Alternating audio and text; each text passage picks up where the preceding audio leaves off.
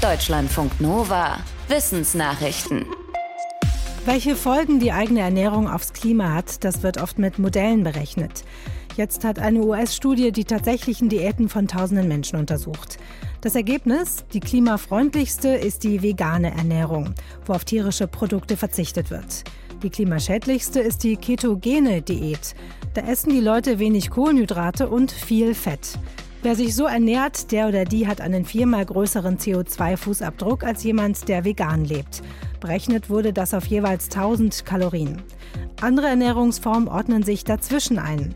Wer alles isst, hat ähnlich wie bei der ketogenen Diät einen relativ großen CO2-Fußabdruck. Der lässt sich halbieren, wenn man zumindest auf Fleisch verzichtet. In Deutschland gaben letztes Jahr 9 Prozent der Menschen an, vegetarisch zu leben. 4 Prozent bezeichnen sich als vegan. Ketogen ernährt sich 1 Prozent der Deutschen. 150 Minuten Bewegung pro Woche sind optimal. Aber auch schon halb so viel Zeit wirkt sich positiv auf unsere Gesundheit aus. Das zeigt eine Meta-Analyse im British Journal of Sports Medicine, die die Ergebnisse aus bisher veröffentlichten Studien zusammenfasst und sich somit auf Daten von mehr als 30 Millionen Menschen bezieht. Wer sich 75 Minuten pro Woche moderat bewegt, senkt sein Risiko für Herz-Kreislauf-Erkrankungen um 17 und das Krebsrisiko um 7 Prozent.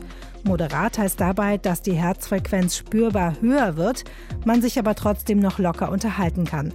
Es muss also kein Sport im klassischen Sinn sein. Die Weltgesundheitsorganisation empfiehlt 150 Minuten Bewegung moderater Intensität pro Woche. Laut dem Forschungsteam schaffen es gerade einmal zwei Drittel der Leute, diese Marke zu erreichen. Um Unkraut zu vernichten, muss nicht unbedingt zur Chemiekeule gegriffen werden. Das zeigt ein Winzer aktuell in der Champagne. Auf seinem Weinberg sind Zwergschweine aus Neuseeland im Einsatz, sogenannte Kuhne Kuhne. Sie sind klein, dick, dicht behaart und können ihren Kopf kaum heben. Sie kommen also an die Zweige der Reben und somit an die Trauben kaum heran.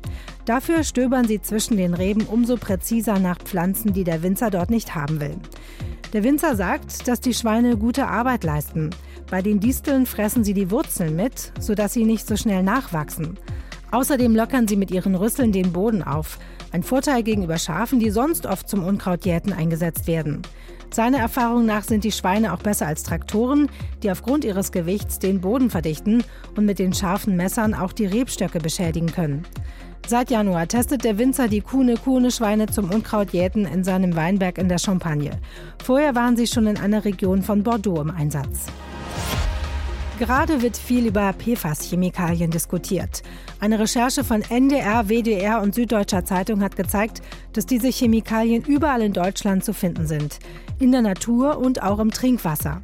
Es gibt aber keine einheitlichen Grenzwerte und Kontrollsysteme, obwohl die Verbindungen im Verdacht stehen, gesundheitsschädlich zu sein. PFAS kommen in vielen Alltagsprodukten vor, wie Wimperntusche, beschichteten Pfannen oder Outdoor-Kleidung. Forschende aus den USA haben jetzt eine bisher unbekannte Quelle für die Chemikalien gefunden, und zwar Toilettenpapier. Das Team schreibt, dass Papierhersteller PFAS verwenden, wenn sie Holz in Zellstoff umwandeln. Über das Klopapier landen die Chemikalien dann auch im Abwasser. Tests in Nordamerika und Westeuropa deuten allerdings darauf hin, dass Kleidung, Kosmetik und Verpackung das größere Problem sind.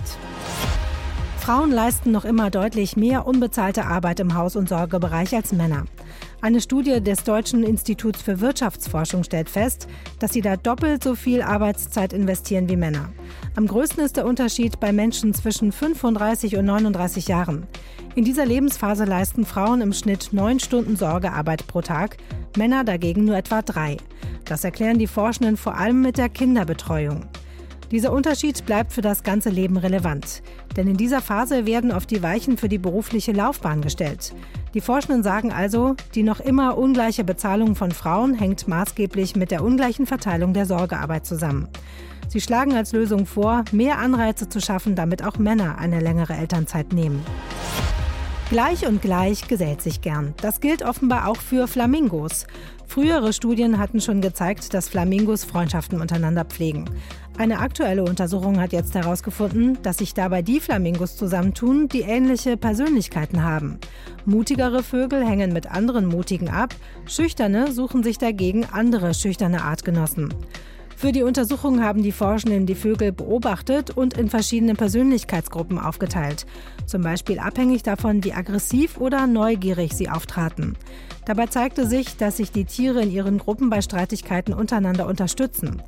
Die Forschenden hoffen, dass die Erkenntnisse helfen, besser für Flamingos zu sorgen, die in Gefangenschaft leben. Deutschlandfunk Nova